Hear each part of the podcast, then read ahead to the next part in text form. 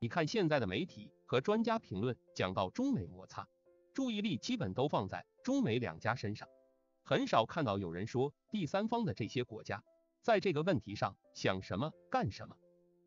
但实际上，这个第三方是很关键的，为什么呢？因为中美摩擦从一开始就不光是两家的事，而是深度牵扯其他国家的利益。两家越是相持不下。旁边的第三方的影响权重就会越大。做迷茫时代的明白人，我是您的专属伴读，原媒体朗读者雪山。今天的木鱼见闻，我们一起来看全球智库是如何分析第三方国家都在想什么。中美贸易摩擦的第三方，最主要的就是日本和欧洲。有不少人觉得，欧洲、日本都是西方国家。而且都是美国的盟国，那他们在中美贸易摩擦当中肯定会偏向美国。有些专家还说，日美欧正在相互协调矛盾，好形成统一战线来对付中国，让人感觉好像一个包围圈马上要上来了。那这是不是事实呢？当然不是，现实情况要复杂的多。比方说日本，谁都知道日本一直是紧跟美国的，但他对这次。中美贸易摩擦的态度就不一样，就没有唯美国是从。一日本是怎么想的？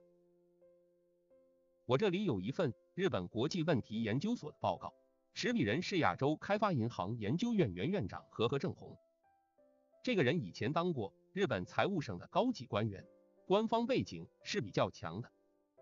这份报告是怎么说的呢？主要意思有两条。美国这种用单边主义来处理国际贸易的做法，日本一直是批评的。你看这用词，他不是不赞成或者是反对，而是批评。要知道，日本人这么对美国说话，可以说是很少见。中美之间有问题，但必须通过协商解决，两国经济不能脱钩。从这两层意思来看，你会发现这个报告的立场还是客观公正的。而且实际上还偏向中国一点。我再补充一句，这份报告有一定代表性，反映了日本现在比较普遍的一种看法。那为什么会这样呢？根本上说就是利益。中美贸易摩擦涉及到日本大量的经济利益，一些日本企业已经受到冲击，而美国根本不考虑日本。比方说，美国为了向中国施加压力。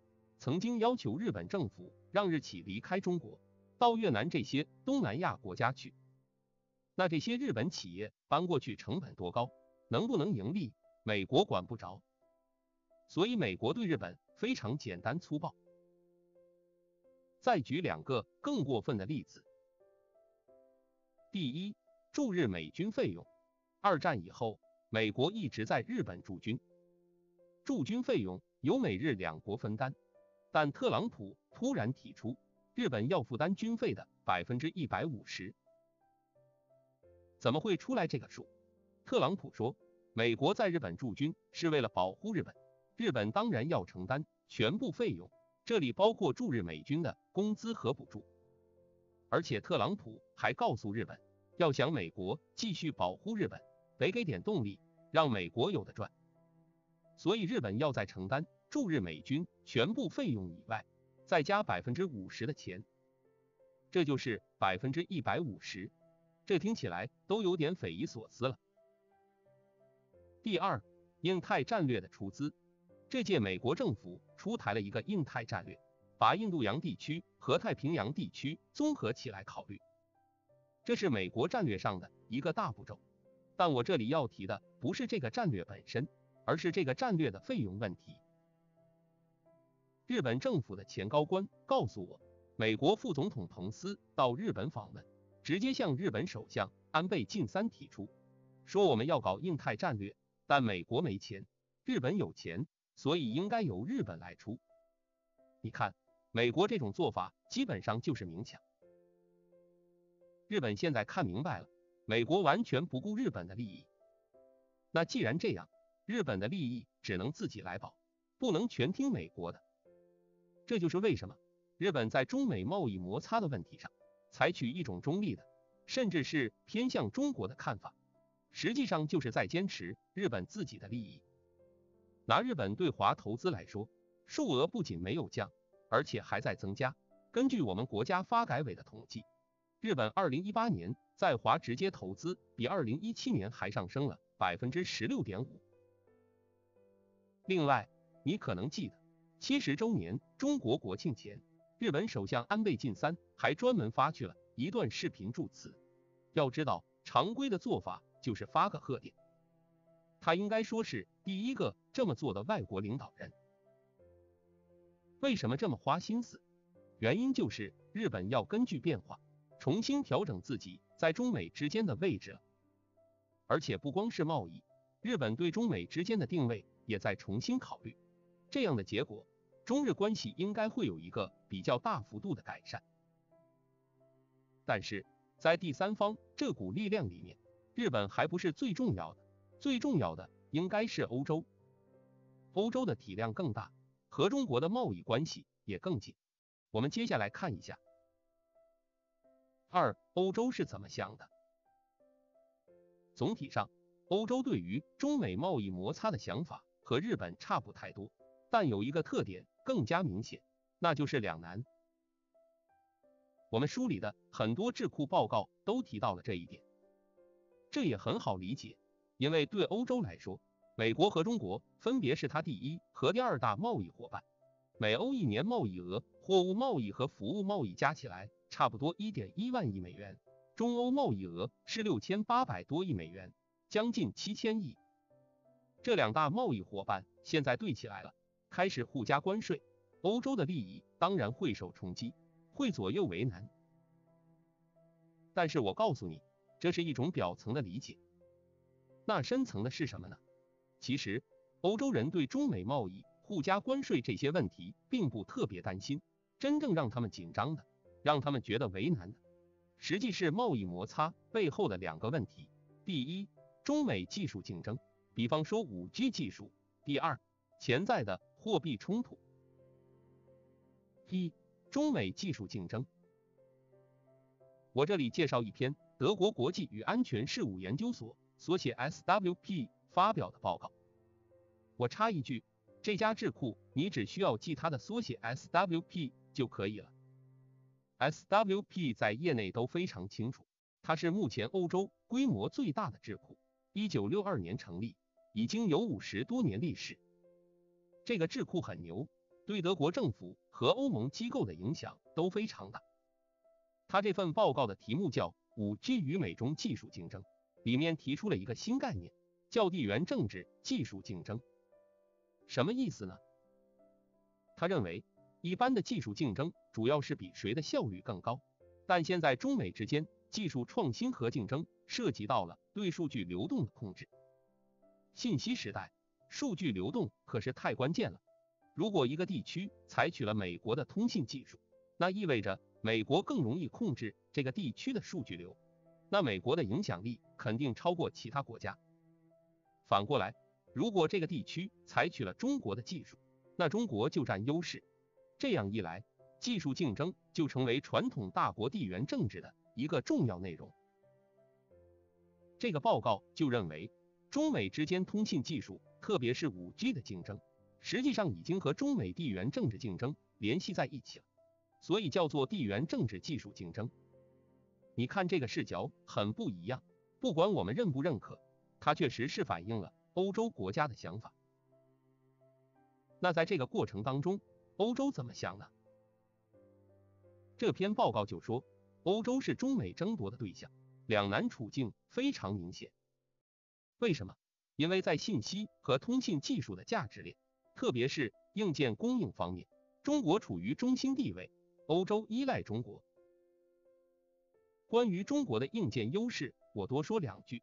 现在全球一半的电子制造都来自中国大陆，这个数据你可能已经听说过。但更重要的是，中国在这方面不光有规模优势，而且还有创新能力。我看过英国《经济学人》杂志的一篇文章，说珠江三角洲的硬件创新步伐，即使是硅谷也无法比拟。这个评价应该说相当高，而且比较权威。下周我们还会推荐一篇文章，是黄奇帆的最新演讲，会有更多阐述，欢迎您记得收听。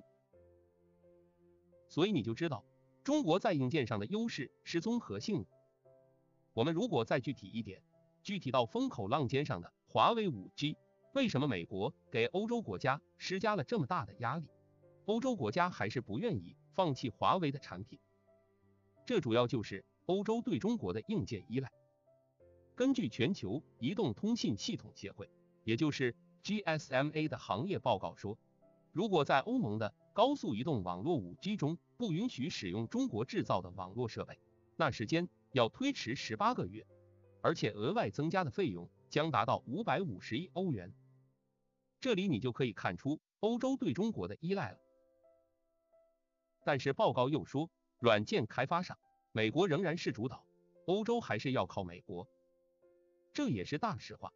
要了解美国在软件开发方面的主导地位，你可以看三个指标：看总量，全球软件市场。美国企业占了总产值的百分之四十二。看核心领域，软件产业的三个核心领域，操作系统、中间件和数据库都被美国企业控制。就拿数据库管理系统来说，你看二零一九年五月的排名，前三名的产品被美国甲骨文公司和微软包了。看独角兽企业，互联网软业和服务领域的独角兽企业。美国占了百分之八十二，所以绝对是一家独大。说到这里，你就清楚了，在这场技术竞争当中，欧洲确实是两难，硬件依赖中国，软件依赖美国，哪边他都得罪不起。我再补充一点，欧洲安全保障靠美国，SWP 的这份报告也提到了，那这种安全依赖有多严重？简单的说。如果真的要打仗，欧洲国家的军队离不开北约，也就是美国提供的这套架构。二零一二年，欧洲作战能力最强的两个国家，英国和法国军事干预利比亚内战，推翻卡扎菲政权。你要知道，这次行动从头到尾都依赖美军在欧洲的设施，没有美国支持，他们真干不了。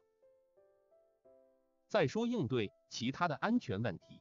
比如说反恐，欧盟最核心的国家德国，去年一年挫败十起恐怖主义袭击。你肯定知道，这种挫败恐怖袭击最重要的就是情报，而这十起袭击的情报全部是美国提供的。不多说了，总之，在中美技术竞争中，欧洲依赖中国，也依赖美国，但依赖美国更多。所以，欧洲的两难是一个非对称的两难。二、潜在的货币冲突。讲完了技术竞争，再说第二个欧洲特别担心的问题，那就是中美贸易摩擦引发的货币问题。你应该还有印象，今年八月份有一件大事，美联储突然宣布降息，人民币紧接着下跌破七，然后是美国马上宣布中国是汇率操纵国。那这件事怎么看呢？中国认为美国完全没有道理。中国没有操纵汇率，欧洲人的看法不一样，他们看的不是谁有理，谁没理，他们在看这件事到底意味着什么，有什么后果。这里我就要说到另一家德国智库——德国对外关系理事会的一篇报告。这篇报告就是在人民币破七的当月发出来的。他怎么解读呢？他说呀，这次交锋说明中美贸易摩擦已经升级到货币领域。而人民币对美元汇率下跌破七，实际上把美国增加关税造成的压力从中国转移到了其他国家。他为什么这么说？这里我解释一下他的逻辑：美国对中国商品加关税，那美国市场上的中国商品的价格一下子抬高，竞争力就没有了，这就是对中国的压力。但是这时人民币对美元汇率下跌。那中国产品换算成美元的价格也下来了，所以价格竞争力得到了部分的恢复。不过，欧洲、日本这些国家的货币对美元的汇率没有变，他们在美国市场上和中国产品比，价格就显得高了，那他们的竞争力就没有了。所以这篇报告的意思是，人民币对美元汇率下跌破七，实际上是把美国加关税的压力转移到其他国家。最倒霉的是欧洲和日本。这种说法有没有道理？我这里就不评论了。接着往下看，这篇报告又说，如果中美之间的这种货币冲突进一步发展，美元汇率在降，人民币汇率也在降，那承受冲击最大的就是欧洲。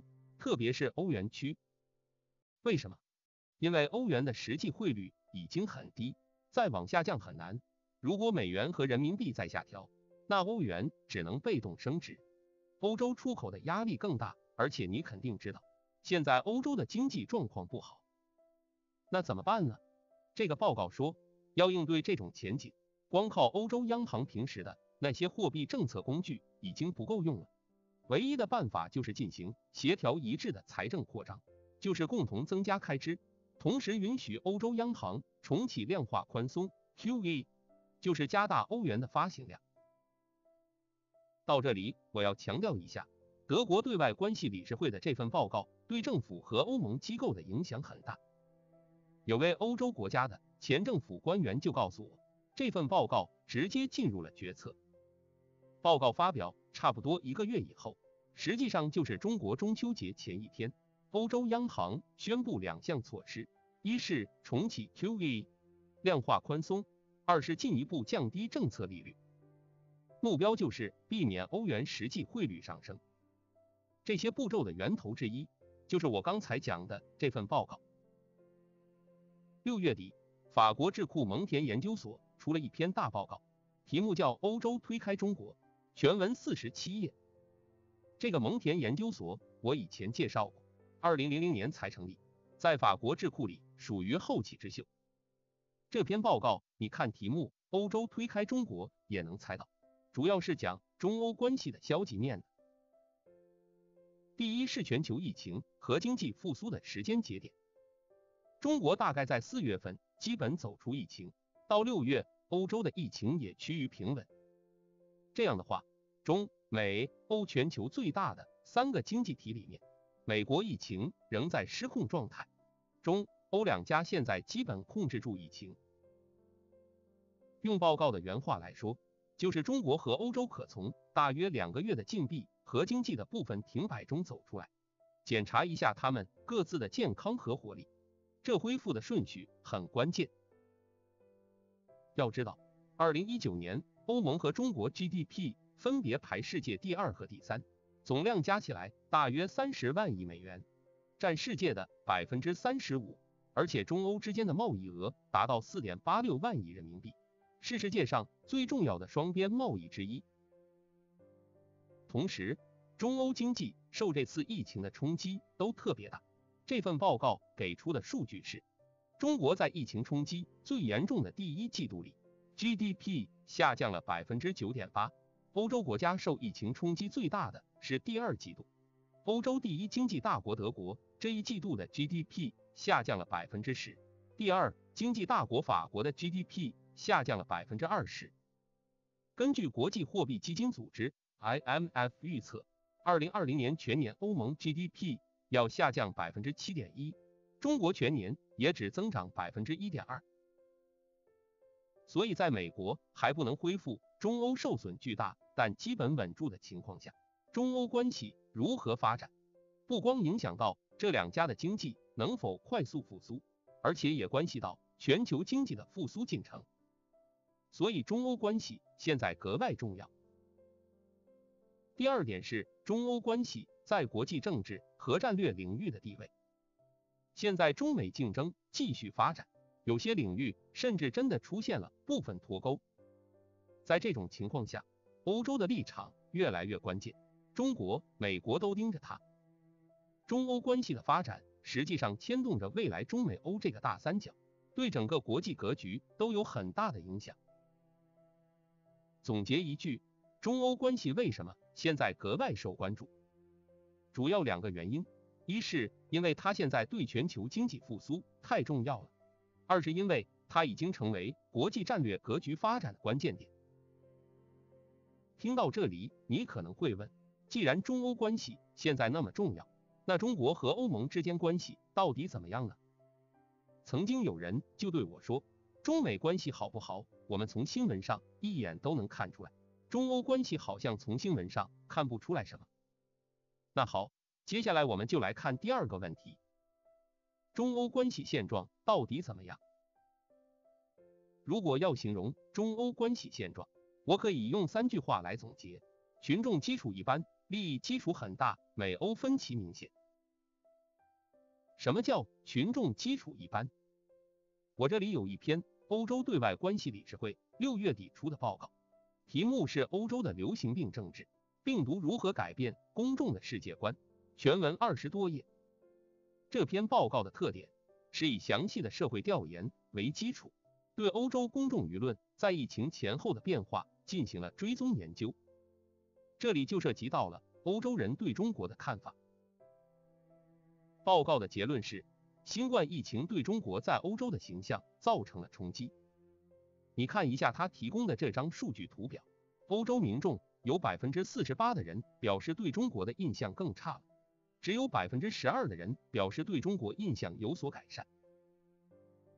在新冠疫情危机中。欧洲民众对中国印象变化，在有一些国家表示对中国印象更差的比例甚至超过了半数，像法国和丹麦这个比例就达到了百分之六十二，瑞典达到了百分之五十二。即使是像意大利这样对中国态度比较好的欧洲国家，民众表示对中国印象更差的比例也达到了百分之三十七。我这里就来不及分析原因了。只讲现象，可以说中欧关系群众基础真的一般。不过，听到这种负面信息，你也别太郁闷。另外，我这里也要补充一个信息，那就是美国这次的形象损害更严重。这篇报告就说，美国在欧洲民众中的形象坍塌更加令人震惊。在新冠疫情危机中，欧洲民众对美国印象的变化。欧洲民众对美国印象更差的比例达到百分之五十九，而中国是百分之四十八，只有百分之六的人表示对美国印象有改善，而中国是百分之十二。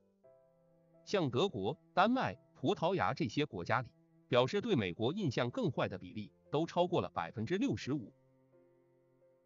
这篇报告还有一组数据，就是问欧洲人本国抗击疫情中最大的盟友是谁。回答是中国的比例要远高于回答美国的，像意大利回答是中国的受访者比例达到百分之二十五，波兰是百分之十一，西班牙是百分之七，而回答是美国的受访者比例最高才百分之六，大部分国家只有百分之一。第二句话是利益基础很大，这个利益基础当然主要是经济方面的，你肯定听说过中欧贸易量很大。那到底有多大呢？前面提到的蒙田研究所的那篇报告给出了一些数据，说光是德国和中国二零一九年的进出口贸易额就有一千七百三十一亿欧元，占中国全年进出口总额的百分之四点一。那从整个欧盟来看呢？这张就是二零零零年以来的中欧贸易图表。二零零零至二零一八年欧中贸易变化。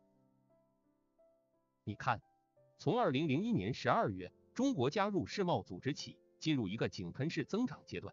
欧盟对华商品出口平均每年增长百分之十以上，中国对欧盟的出口增长更快。二零一九年中欧贸易额占中国全年外贸总额的百分之十五点四。欧盟作为中国最大的贸易伙伴，已经连续十五年；中国作为欧盟的第二大贸易伙伴，已经连续十六年。而且，二零一九年在中美、中日贸易额都下降的情况下，中欧贸易额仍然增长了百分之八。你看这个经济联系就很强了。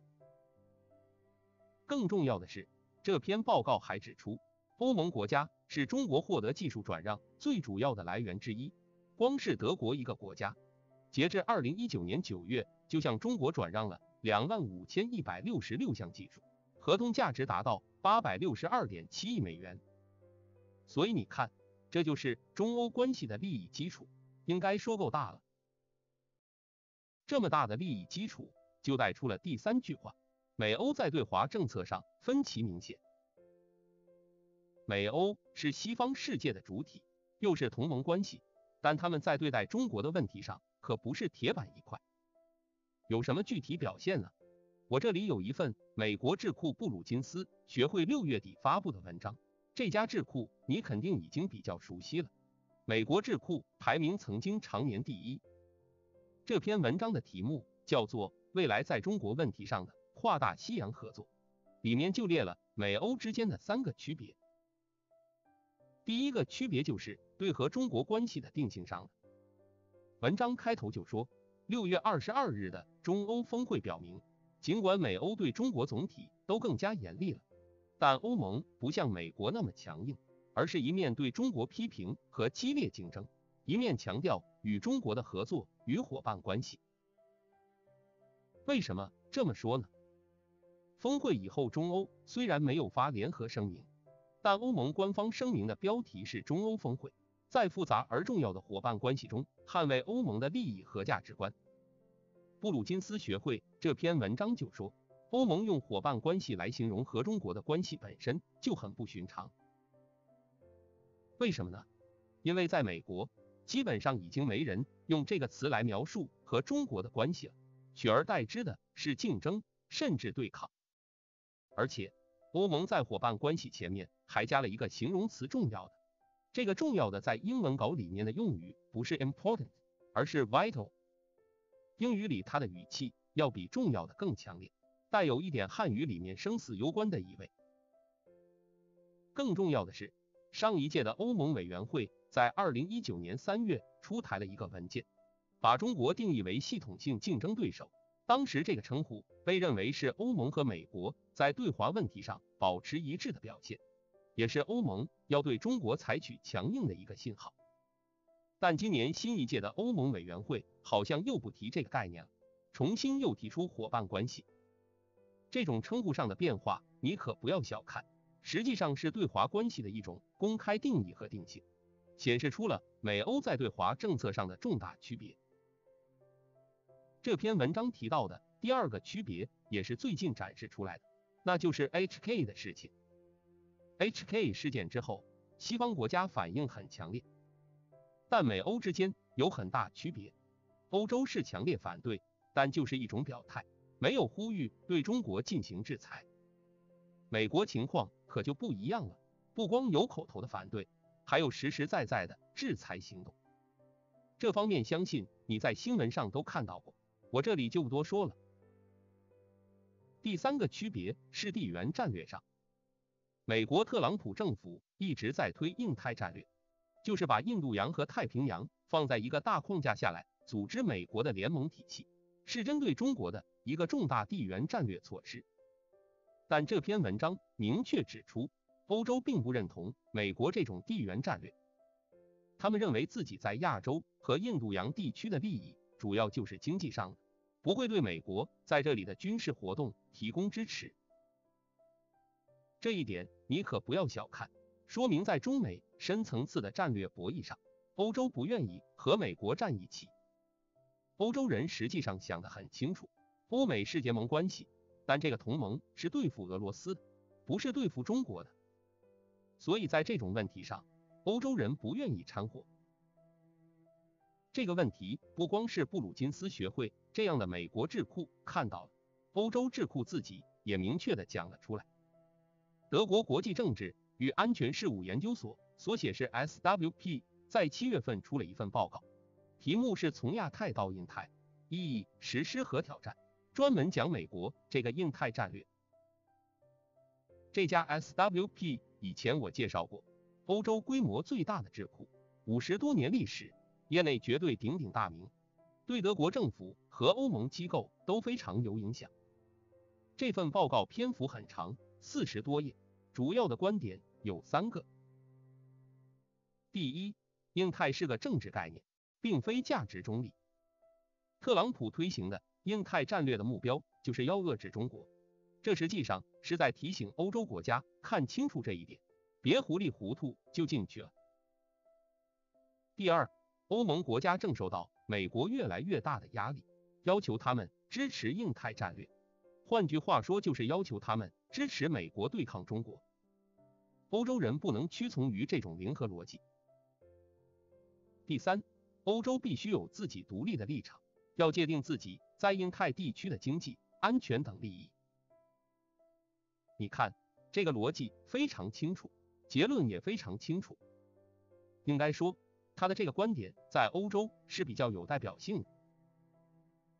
说到这里，再总结一下中欧关系的现状：群众基础一般，利益基础主要是经济利益很大。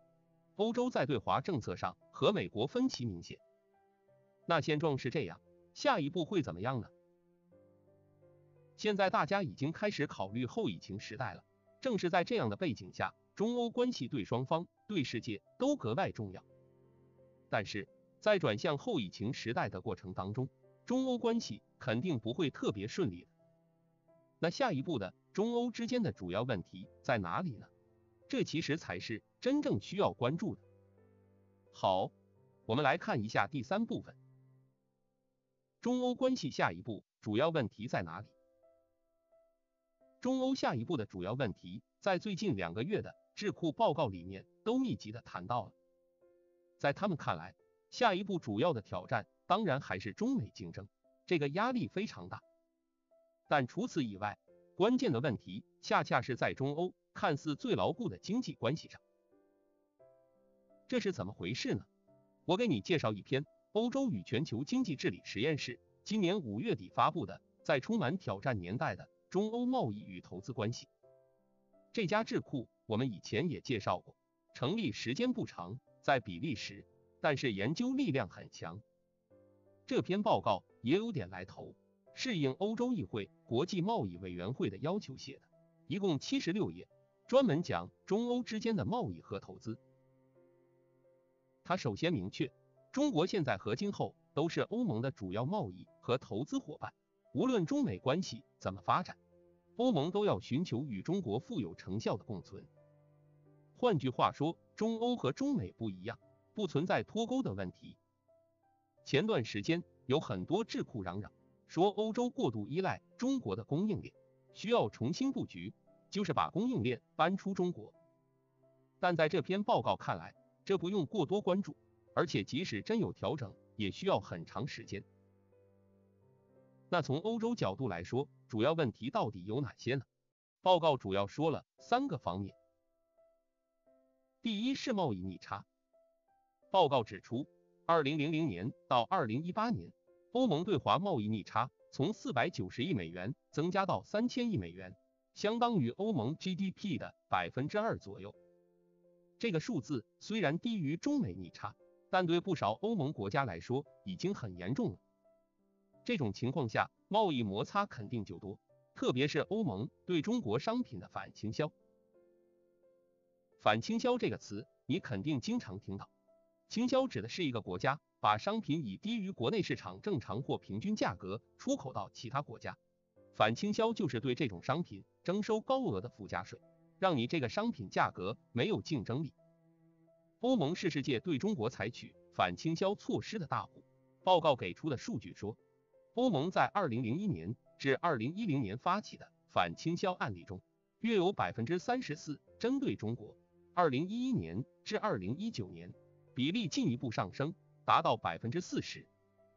未来可能有更多这类贸易摩擦。报告说的第二点是中国产业升级导致的中欧竞争计划。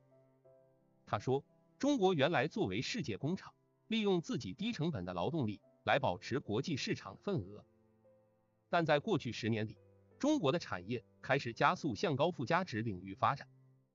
这样的直接结果就是中欧在第三方市场的竞争越来越激烈。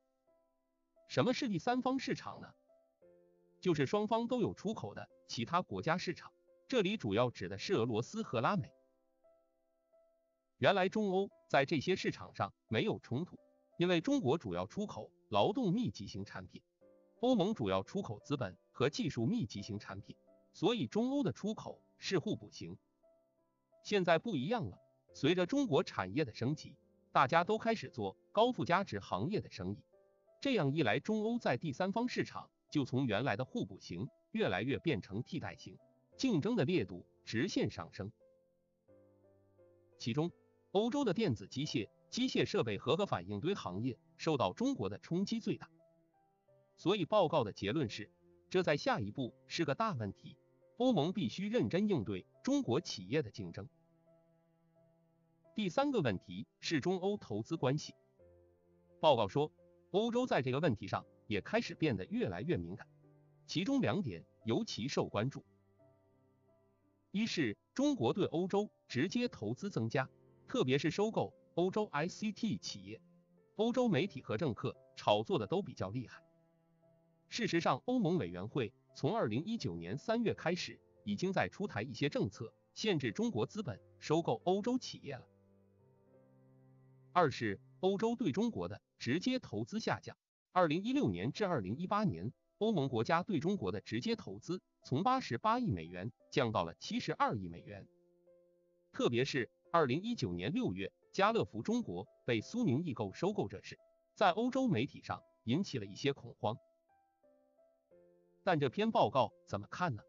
他实际上对这两点都不认可，说第一点根本站不住脚。中国增加对欧投资，总体来说对双方都是好事。中国对欧盟的直接投资的问题不是太多了，而是不够。那第二点呢？他说有统计上的问题，也不用太担心。他认为中欧投资关系中最大的问题，恰恰是投资这个领域整体上没有发展起来，从规模到规则都没有发展起来。相互之间的投资水平和中欧两家的经济规模、贸易水平根本不相称，而且波动很大，这是中欧经济关系中的一个重大短板。那怎么解决呢？报告说，中欧应该尽快达成中欧双边投资协议。这个谈判从二零一三年就开始了，但双方有些问题一直没谈拢，到现在都没能签。如果今年能签，那在中美激烈竞争的大背景下，对中欧双方都非常有利。你注意到这里，欧方下一步最大的关切也出来了，那就是中欧双边投资协议。如果说前面讲的三个问题——贸易逆差和贸易摩擦、中国产业升级导致的贸易竞争、中欧投资水平过低，是未来长期存在的问题，那么 BIT 就是近期内大家关注的焦点。这两个月。几乎所有涉及中欧关系的智库报告都在谈 BIT 谈判，而且都在分析这次中欧峰会为什么没有敲定 BIT 协议的时间表。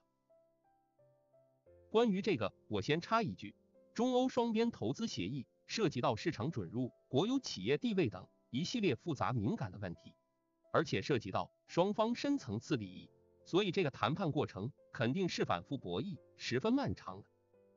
到二零二零年。已经进入了关键期，每月进行一轮谈判，现在已经是第三十一轮谈判了。但是很多西方智库，尤其是欧洲智库，不是从这个角度来解读的。他们说是因为中国在拖延。那为什么中国要拖延呢？他们说中国是在等待十一月美国大选的结果，然后再决定最后向欧洲人出什么价。好几家智库报告都提到一点。那就是在中国的对外政策里，美国始终是第一站，欧洲只能是第二站。所以中美关系没有敲定的时候，中欧关系再努力也敲定不了。这种判断肯定有问题，不用我多说了。我这里想说的是，这种判断实际上反映出欧洲人自己对美国因素的深层顾虑。什么意思？欧洲可以表示在中美之间保持中立。可以和中国在经贸投资问题上进行一对一的谈判，但美国因素始终会左右欧洲人的判断。举个例子，就拿刚才欧洲与全球经济治理实验室的那篇报告来说，他分析中欧贸易逆差的时候，就专门谈到了二零二零年一月中美达成的第一阶段经贸协议。这个协议为中美贸易摩擦带来了阶段性缓和。我们一般会觉得。中美贸易休战应该对欧洲是件好事，至少对它没有坏处。但这篇报告就说，中美达成协定对欧洲冲击很大，中欧贸易逆差更难解决。为什么他要这么说呢？因为中美第一阶段经贸协议要求中国在二零二一年从美国多进口六百二十六亿美元的商品，这相当于增加了百分之四十八。中国从美国进口增加了这么多，从其他国家进口的肯定会相应减少。按这篇报告的计算，由于中美贸易协议，二零二一年中国从欧盟的进口将减少一百零八亿美元。欧盟的制造业，特别是飞机和车辆生产，将受到最严重的打击。当然，欧日这两家的利益和中国也有冲突的一面，和美国也有一致的地方。所以几个智库都提到，在工业补贴、强制技术转让、保护知识产权、对华贸易的三大问题上，美、欧、日三家要加强协调。现在很多报道都在说欧洲不行了。前面我说的那些智库报告，可能也会给我们一种感觉，好像欧洲在技术创新上已经落后于中美。我想说的是，我们可不要轻易下这种结论。西方国家的媒体大多数是报忧不报喜。我这次介绍的最后一篇智库报告是欧洲政策中心的，这个智库在布鲁塞尔，规模不大，你去他的办公地点看的话，也就是在大楼里占一层。不过业内的影响力是公认的，对欧盟机构的影响尤其大。这篇报告的一个要点就是中美贸易摩擦发展下去。可能出现技术脱钩，那在这种背景下，欧盟根本的出路就是重新站到技术创新的前沿。而且他指出，欧洲的创新能力一点都不弱。世界一百家最有创新能力的大学中，四十六家在美国，二十七家在欧洲，整个亚洲多少家？二十三家。如果说到人工智能 AI 和 AI 发展密切相关的物联网企业来看，欧洲也不弱啊！二零一八年，世界最重要的五百家物联网企业中，两百三十六家在美国，一百三十二家在欧洲，中国几家？只有二十七家。所以这份报告就指出，欧洲如果急起直追，特别是加强各个国家的协调，加大投入，完全可以在技术创新上重新站到世界前沿。我引用这个报告。一方面想告诉你，其他国家真正关注的是中美贸易摩擦背后的全球技术实力竞争。更重要的是，这一竞争实际上才刚刚开始，大家还有很长一段路要跑。结论是，中国和世界其他部分的关系比以前任何时候都要复杂。在这种情况下，第一，应该改变那种非敌即友的简化思维，两者之间的界限越来越是流动的。第二，耐心、定力和韧劲前所未有的重要。兼听则明，偏信则暗。今天的伴读就到这里，希望能对您有所启发。感谢您的聆听。